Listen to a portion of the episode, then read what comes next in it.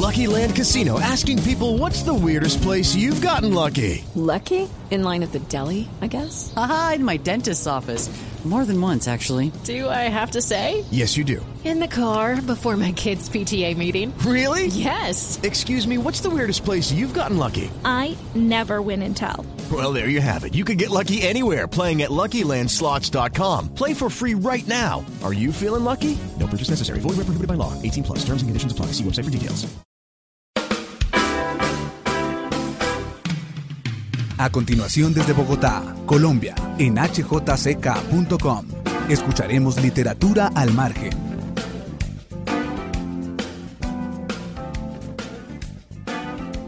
Buenos días a todos, bienvenidos a una nueva emisión de este programa de Literaturas al Margen. Yo soy Camila Builes. Hoy estoy súper bien acompañada de una mujer que vino a Colombia a presentar su último libro de ilustraciones y que vamos a hablar un poco sobre su personaje un poco vengativo, un poco violento, un poco gracioso. Ella es Lola Vendetta y estoy con Raquel Rossi que se vino desde España hasta acá, hasta Colombia, a hablarnos de su nuevo libro. Raquel, bienvenida. Gracias, gracias Camila por invitarme. Bueno, Raquel, presentamos aquí en Colombia en este momento Lola Vendetta, más vale Lola que mal acompañada, un libro para los que no saben y los que apenas escuchan de esta ilustradora española, que es sobre una chica que está vengándose de ciertas cosas y que está viviendo un proceso de reencontrarse y de entenderse de una manera más personal. Eh, ¿Cómo nació este libro? Yo sé que Lola eh, nació ya hace muchos años, es un personaje como un tipo de alter ego, pero ¿cómo se volvió libro?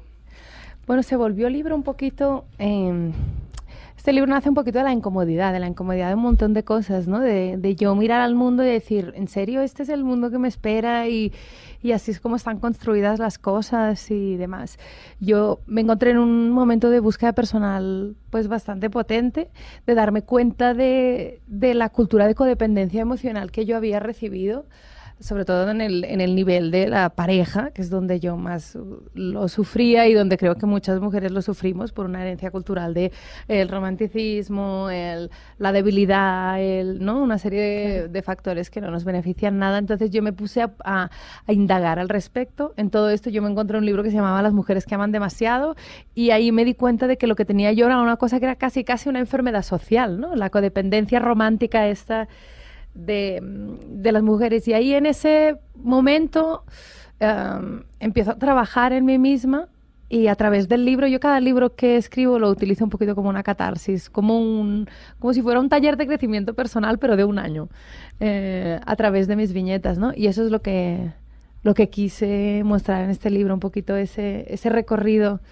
de, de la codependencia a la libertad. Este libro también, digamos, yo leí en la página de internet que les recomiendo que la busquen de Lola Vendetta en Google, nada más es ponerlo la Vendetta y ya salen mil resultados.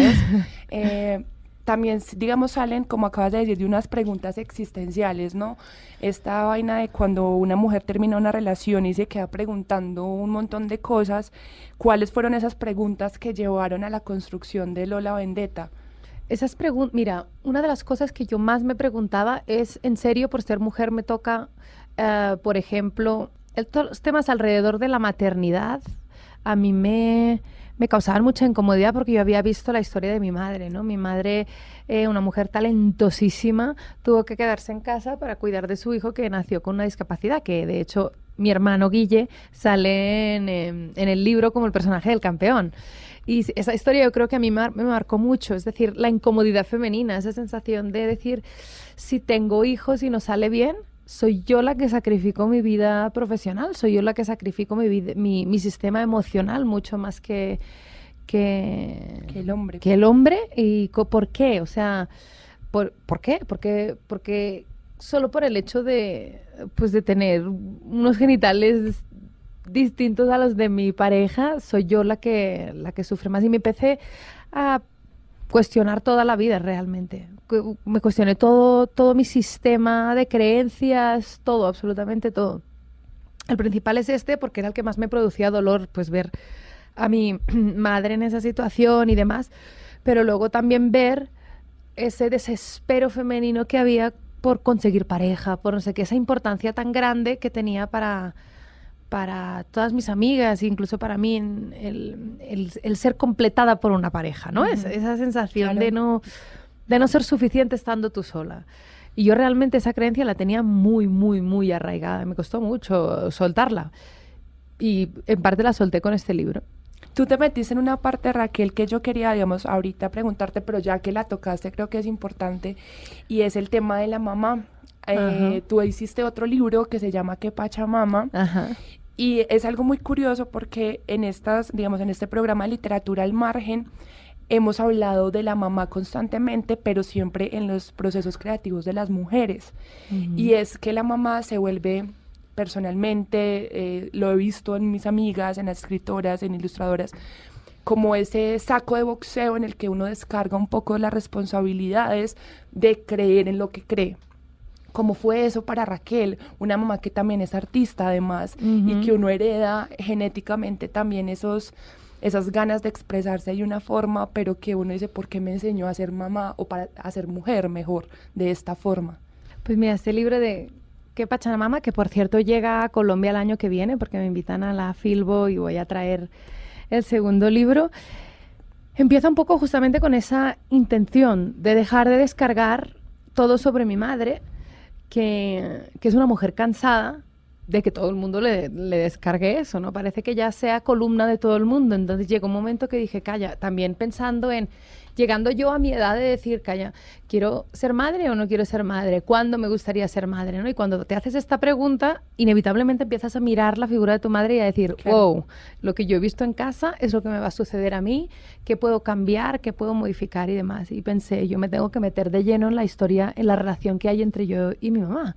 Porque mi mamá, eh, la última cosa que es, es, son, es esta mujer de Instagram, mamá yogi, super healthy, um, fitness, además no, nada que ver. O sea, mi mamá, pues, pues ha, sido una gran mamá súper presente, pero se ha equivocado muchas veces, ha podido ser tóxica muchas veces, porque llevaba una sobrecarga emocional súper grande. Entonces mi mamá no fue nunca la mamá perfecta, pero es mi madre y yo la amo. Entonces, ¿por qué? Entonces, a mí, uno de mis, mis em, objetivos, digamos, en este segundo libro era indagar en esa relación y sanarla un poco, ¿no? Quitarle carga, porque creo que es muy injusta también la carga que, que uno y una pone sobre la mamá hasta el día de su muerte prácticamente. Y es como, hey, el trabajo que tenía que hacer lo terminó hace mucho tiempo. sobre todo porque se despersonaliza que uno cree que cuando es mamá es solo mamá y pues no, es una mujer que tuvo hijos. Exacto. Pero es una mujer primero que ser madre y que es como si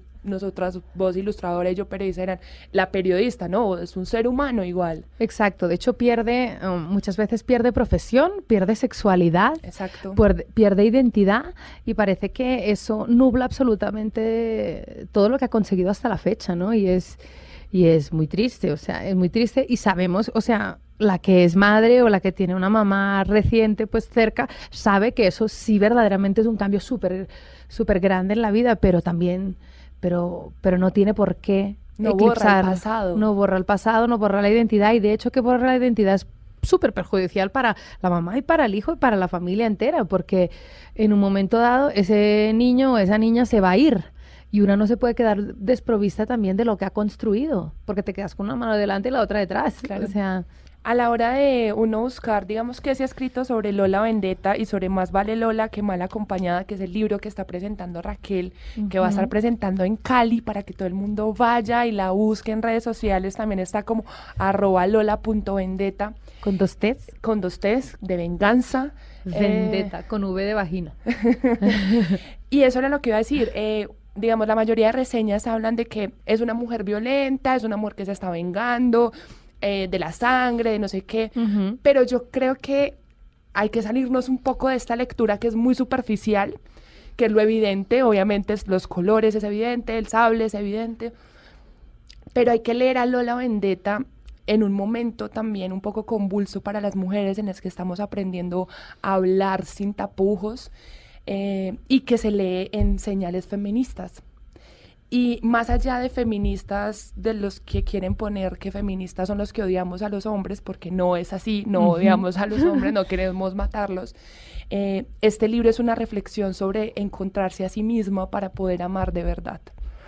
Sí, y también de legitimar a ciertas emociones como son la rabia, que en el mundo femenino, o sea, están vetadas. El increíble Hulk más o menos es el superhéroe del siglo porque es un hombre rabioso que lo destroza todo. Si nosotras creáramos un personaje femenino, que hecho, de hecho es lo que me, de lo que se me criticaba a mí un montón, eh, que tiene una rabia que no puede contener y destroza, eh, pues es una mujer histérica, más o menos es lo, peor, ¿no? Sin embargo, el Increíble Hulk es que los papás y las mamás llevan a los niños al cine a ver al Increíble Hulk como destroza cosas. Y a mí que me perdonen, pero en el mundo real, un hombre que se le va la rabia de, madre y destroza cosas tiene un nombre y se llama maltratador. Claro. Eh, y no es un héroe, y No es, un héroe. Es, es, justamente lo contrario. Entonces, yo también a través de este personaje, mi camino fue el de escuchar mi rabia, que me di cuenta que tenía mucho, mucha, y que por educación eh, también la había ocultado, pues por ser esa mujer divertida, esa mujer simpática, esa mujer sexy, esa mujer,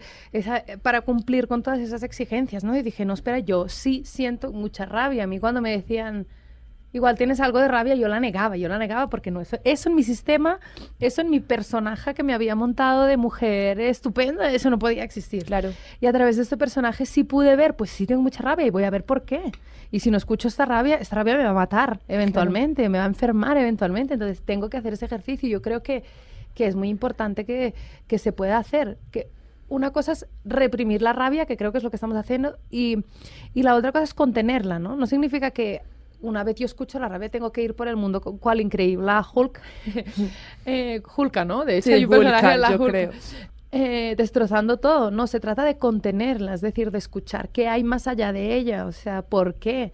La rabia viene de tener reprimida una serie de emociones durante mucho tiempo. Se van acumulando, se genera tensión y una ahí dentro lleva un montón de cosas. Entonces, la comunicación, el los espacios para hablar, para poderse expresar debidamente entre mujeres incluso, es que son, deberían ser sagrados y, vamos, obligatorios. Claro. Sin embargo, se ha cortado esa comunicación.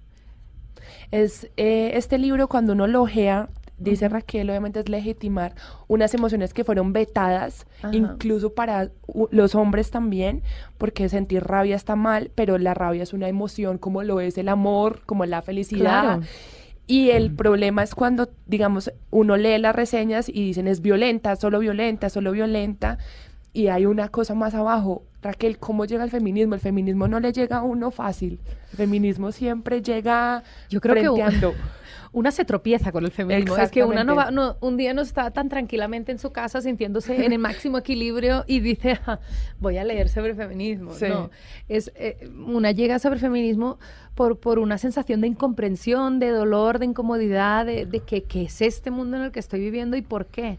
Viene el feminismo después de cuestionarse incluso herencias familiares que, que son prácticamente inamovibles, ¿no? Entonces, eh, llega en ese momento en el que tienes un, un poquito de valentía para decir, mm, vale, ok, espera, igual lo que quiero yo, la historia que quiero seguir escribiendo de hoy para adelante es otra. Necesito un poco de guía. Y para mí, vamos, yo para mí fue un descubrimiento alucinante. Fue una manera de leerme a mí misma a, múltiples niveles. Una de las cosas que, de las que habla la Vendetta, por ejemplo, es el tema de los ciclos menstruales, que aparte de, haber sido demonizados en la historia de la mujer, eh, han sido tabú. O sea, no se puede hablar de ello cuando la vida de la mujer se rige por ciclos menstruales a partir de los 11, 12, 13 años. Entonces, quiero decirte, son súper importantes. Es el ciclo hormonal que te rige hasta que tienes unos 45 años o así. Entonces, un montón de años en tu vida y que eso sea tabú es, creo yo, tremendamente perjudicial para la mujer, porque hay una parte de tu cuerpo, hay una parte de cómo funciona tu cuerpo que estás desconociendo absolutamente. Y, y abordando, digamos, ese conocimiento, una entra en, ¿cómo te digo?, en capítulos de sí misma que no se esperabas, que, y, entras en una sensación de estar leyendo un libro nuevo, que cada capítulo te sorprende más que el anterior. Em, entonces yo con Lola he intentado cada vez más abarcar más temas de estos que a mí son todos los temas que tocar Lola Vendetta es porque a mí me han provocado eso, la incomodidad, ¿no? De decir, wow, esto, esto por qué? De, ser una mente curiosa y decir, no, no, no me da la gana de creerme porque sí. Voy a ver por qué, por qué, qué, qué hace que lleguemos a este punto, ¿no? Y, y ahí estamos. Raquel, cuando uno decide, digamos, que la obra personal como artista también se base en su ideología política, en su ideología social, que es el feminismo, también le toca como afrontar ciertos retos y sacrificios, entre comillas, a que ha renunciado, entre comillas, por eso de ser pues una artista feminista y declararlo y hacerlo público. A lo primero que renuncié fue a, eh, al ocio así, digamos, de pues quedar con mis amigas, salir a pasear, perder mucho tiempo. Bueno, perder.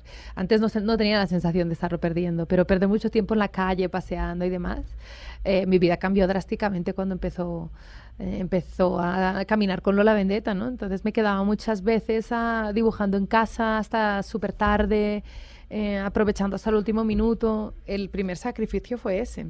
Y luego el segundo sacrificio, que no lo siento como un sacrificio, sino más bien como un ejercicio, ha sido intentar corregir todos esos patrones que yo llevaba súper eh, feos eh, de esa herencia que patriarcal, por decir de manera, em, que no me estaban favoreciendo nada. Em, descalificaciones, por ejemplo, es decir, eh, a mí me da la sensación de que en el mundo femenino una misma se agrede constantemente, o sea, te agredes el cuerpo. El autosabotaje. Te agredes, te agredes el cuerpo con cosas como tacones imposibles que te destrozan los pies. Ya, es un, clásico. Pero, pero después te agredes el cuerpo verbalmente, o sea, te, te das durísimo. Em, eh, te agredes la inteligencia, hay una tendencia enorme entre mujeres a buscar lo perfecto, a buscar lo, lo impoluto y eso afecta a múltiples niveles, eso afecta a nivel intelectual muchísimo. es decir, puedo yo tener el mismo conocimiento que tiene mi compañero al lado, sin embargo él, igual por no cargar con esa herencia de perfección y tal y cual, va a hablar con una seguridad de la que yo no dispongo porque lo quiero tan perfecto que nunca abro la boca, ¿no? Entonces, para mí, una de las cosas importantes que he vencido ha sido eso, eh, estar exponerme a situaciones que yo no creía, ni mucho menos que yo pudiera ah, traspasar. Además, es una perfección creada por el mismo sistema, o sea, no es una perfección que las mujeres busquen, creadas por ellas mismas, sino una perfección creada, impuesta. Sí, sí, sí, total. De hecho, cuando somos pequeñas, mm, cuando somos bebés que casi no hablamos, que caminamos como pingüinos y así, las niñas no buscan eso todavía. O sea, sin embargo, empiezan las películas, empiezan las canciones, empiezan los comentarios de la mamá, te giras y ves a la mamá dándose duro a sí misma por el físico y dices, y tú eres niña, te reconoces con tu mamá y dices, ay, igual, yo también tengo que hacer lo mismo. Inconscientemente empiezas a adaptar patrones y eso es, es, muy difícil de frenar y por eso creo que hay que comprometerse mucho con un trabajo personal muy profundo, ¿sabes? Como que ir a buscar las raíces y cambiarlas desde lo más, desde lo más bajo. Además de ilustradora, Raquel también canta, compone canciones y está en un proyecto que se llama La Revolución Femenina. ¿Qué es eso, Raquel? Cuéntanos. Pues mira, Revolución Femenina fue algo que nació mm, después de un tiempo de yo tener el personaje de cómic y sacar varios temas y demás. Me encontré con Ana Cascales, que de hecho casi casi nos conocimos empezando Revolución. Em, que es mi compañera en el proyecto, y ella me dijo que había estado pues viajando por el mundo haciendo un montón de talleres y demás. Y que, y que yo había expuesto todas las problemáticas del mundo femenino, ella estaba también en una búsqueda personal de lo femenino, por decirlo de, de, eso, de eso femenino que se ha como marginado tanto en la sociedad, ¿no? Entonces, estaba en esa, en esa búsqueda personal y dijimos, ¿por qué no creamos un espacio donde las mujeres se puedan someter a un cambio radical, eh, donde nosotras las, las podamos guiar para hacer como una especie de viaje durante dos días? Y romper con todas esas creencias em, muy machistas y muy opresoras que tenemos nosotras, ¿no? Y, y, con eso también tomar responsabilidad, para que no tengamos más esa sensación de que es que es el mundo que nos oprime, sino que, hey, yo también soy un agente de cambio. Claro. Yo también puedo cambiar el mundo, pero para cambiar el mundo necesito cambiarme a mí misma, porque si yo voy con las creencias que tengo ahora a cambiar el mundo, ¿qué voy a hacer? Se va a mantener exactamente igual. Claro. O sea, y las creencias tienen mucha fuerza. Entonces, por eso nos ponemos ahí eh, dos días seguidos de 9 de la mañana a, a 8 de la, de la noche a trabajar y a trabajar y a trabajar. Y ahora verdaderamente tenemos un, un combo que nos está funcionando súper bien y es precioso. ¿Quién es Lola Vendetta y quién es Raquel? ¿Qué diferencia cada una? Mira, esta es una buena pregunta porque Lola Vendetta, al principio yo la sentía como, como era un personaje que prácticamente me poseía, como te digo, cuando Lola Vendetta se enfadaba, yo, yo venía después, yo venía detrás y me enfadaba también. O cuando Lola Vendetta estaba contenta, yo iba detrás y yo ayer em, le comentaba a una amiga, le decía que yo a Lola Vendetta la lanzaba y yo iba detrás. O sea, la lanzaba a abrirme camino y yo iba detrás. En esos temas que yo no tenía eh, el valor, digamos, de trabajarme, yo la lanzaba. O sea, en esos temas en los que igual en una cena de amigos yo nunca hubiera sacado el tema por miedo a, a, no defenderlo bien, a no sacar la conclusión perfecta, ¿no? Y todas esas cosas. Entonces yo lanzaba el personaje y yo iba detrás. Eh, en un momento dado tuve que hacer un poquito del ejercicio de separarme del personaje psicológicamente porque era una fusión súper heavy y estaba empezando a ser un poco rara porque no, no llegaba yo a distinguir qué cosa le había pasado al personaje y qué era mi sentimiento como Raquel Ribarros. Estaba un poquito como lo que pasó con el Joker y el actor este que se fusionaron y eso fue, pues, em, yo, me, yo me fusioné y tuve que separarme un poco. Y ahora siento que estoy en un buen equilibrio, aunque yo tengo una cosa con este personaje que no lo había tenido antes con ninguno de mis personajes.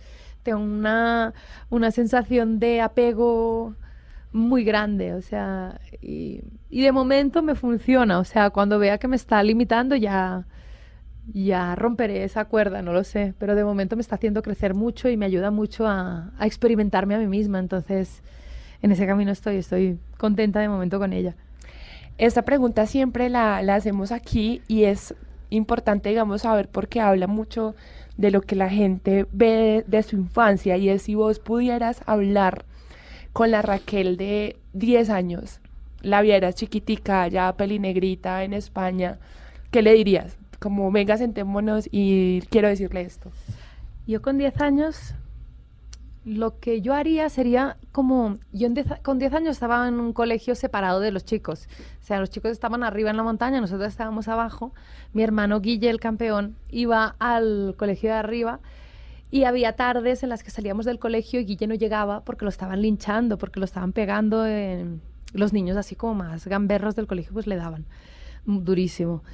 Y a mí me hubiera gustado en ese momento que alguien me explicara con con una posición de no juicio, em, con sin rabia, me explicaran qué sucedía en la mente de esos niños para llegar a pegar a mi hermano, porque yo, yo creo que ahí es donde a mí me empezó la vendetta y la cosa esta de la, la, opresión de la rabia, ¿no? Cuando, cuando empecé a ver esa injusticia tan grande que a mí me, me, me descuadró muchísimo.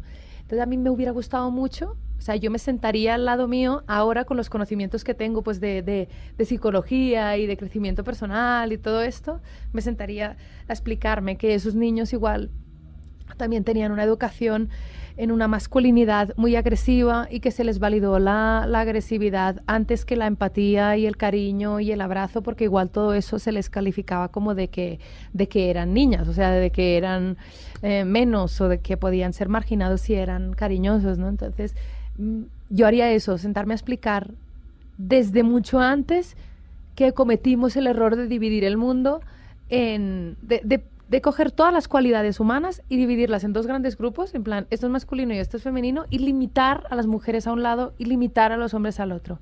Yo vendría a explicarme un poquito eso la historia de la gran mentira que nos han explicado sobre los géneros. sobre que unos aman y otros sienten, eso es totalmente falso. Exacto. Vamos a, entrar un momentico a la sección de recomendado. Hoy tengo un recomendado bellísimo que no sé si es un libro que podamos encontrar aquí en Colombia, pero que, bueno, estaría bueno que lo buscáramos en internet y que nos escucharan las editoriales para que lo trajeran. Es una novela de la escritora Aquí tengo en la foto, se las voy a leer. Se llama La vida tranquila de Margarit Duras y la traducción es de Alejandra Pizarnik. Es una novela preciosa eh, que se trata más o menos sobre el aburrimiento de un hombre que fue traicionado, que fue abandonado y cómo va buscando este hombre en el aburrimiento y en la simpleza de la vida una razón para vivir. Entonces está narrado de una forma preciosa, poética. Eh, es un libro que ha sido editado muy pocas veces. En Argentina está en eterna cadencia y esperamos que acá lo traigan, la traducción de Alejandra Pizarnik. Entonces esa es nuestra recomendación de hoy, La vida tranquila de Margarit Duras.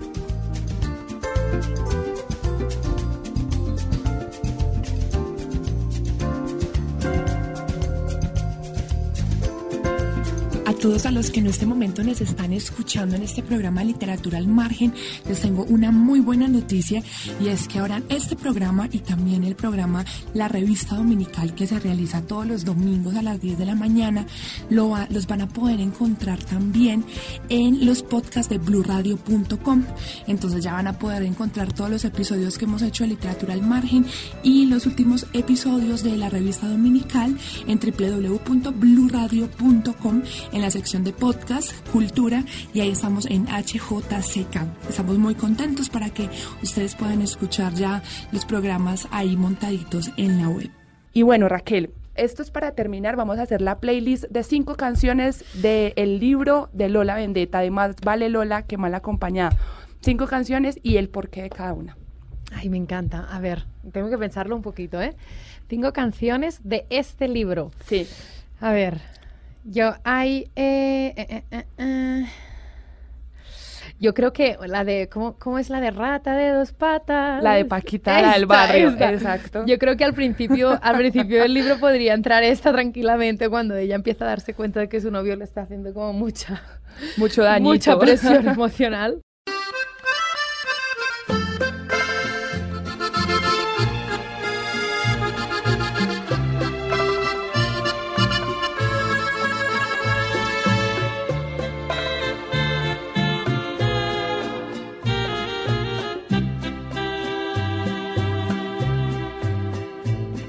Inmunda, animal rastrero, escoria de la vida, adefesio mal hecho.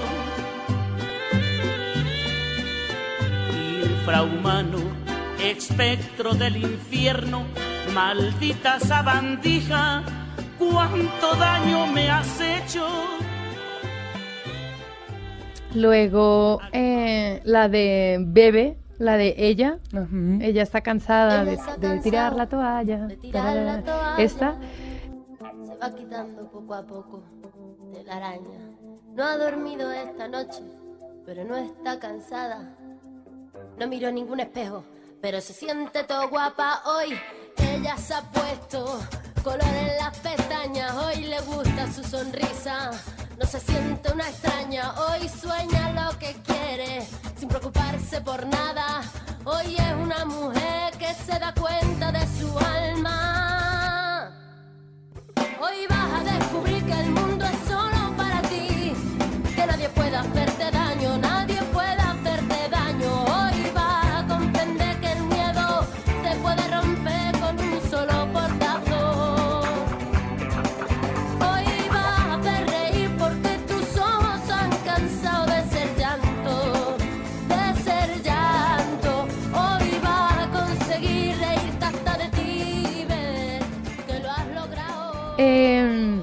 igual pondría hasta la mía, porque el libro en, en la primera, en las guardas del libro está el Chocho Mandala, que es el, es el dibujo por excelencia de la vendetta. Entonces, eh, pondría también la canción de Marta Gómez y mía, que se llama Lo Innombrable, que habla de todos esos matices de la, de la identidad femenina. En mis ojos cabe todo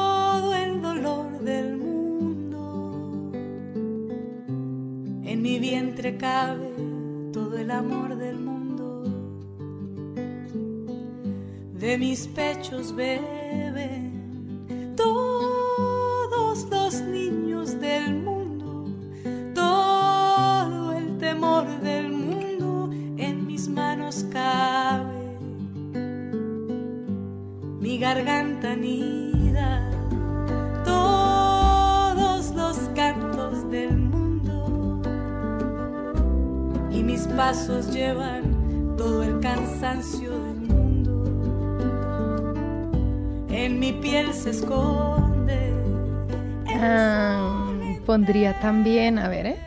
Eh, Las mujeres son guerreras, ahora no recuerdo quién es. La buscaremos. Las mujeres sonará. son guerreras.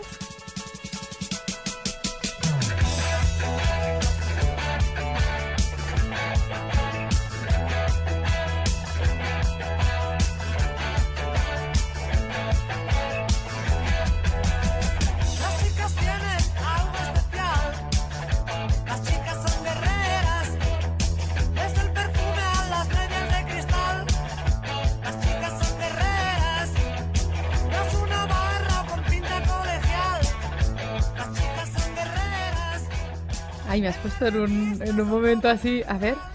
Tenemos tiempo que busque Raquel. A ver, a ver, a ver, a ver. Llevo cuatro, ¿no? Llevo cuatro, llevas cuatro. Llevo cuatro.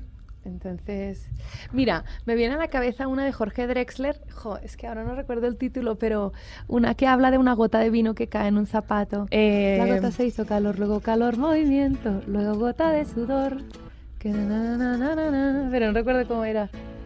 No- Todo se transforma. todo se transforma, eso, eso. Porque habla un poco de la resiliencia, me da la sensación como de esa vida que, que nos va transformando la energía de un lado a otro. Entonces hay un momento del libro que, que también aborda un poco eso, ¿no? Él, él siempre se sale de esas situaciones negras, siempre, uno siempre sale. que bebió tu boca roja, tu boca roja en la mía, la copa que gira en mi mano. Y mientras el vino caía, supe que de algún lejano rincón de otra galaxia, el amor que me darías, transformado volvería un día a darte las gracias. Cada uno da lo que recibe luego recibe lo que da. Nada es más simple, no hay otra norma, nada se pierde, todo se transforma. Yo creo que sería muy injusto terminar este programa. Además, Raquel no va a volver dentro de ocho días acá a Bogotá. Entonces quisiéramos que cantara un poquitico de esa canción. Ah.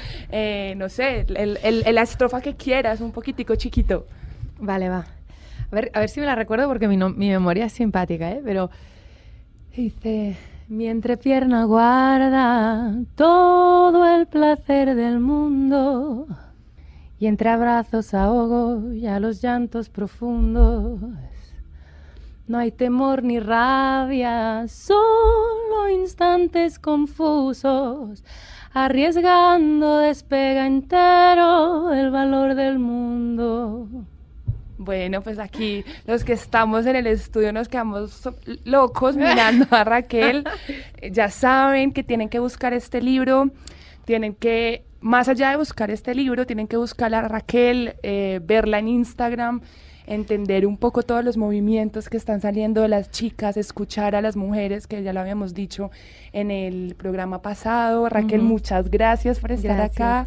Recordar que el Instagram es arroba Lola Vendetta con V de vagina y dos T's. Porque si me buscan por Raquel no me van a encontrar. Exacto, entonces búsquenla, eh, síganla. Yo soy arroba Camila Builes en Twitter y en Instagram para que también me busquen.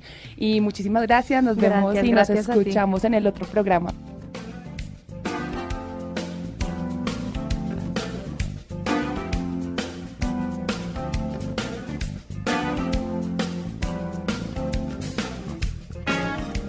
Hemos escuchado literatura al margen desde hjck.com en Bogotá, Colombia.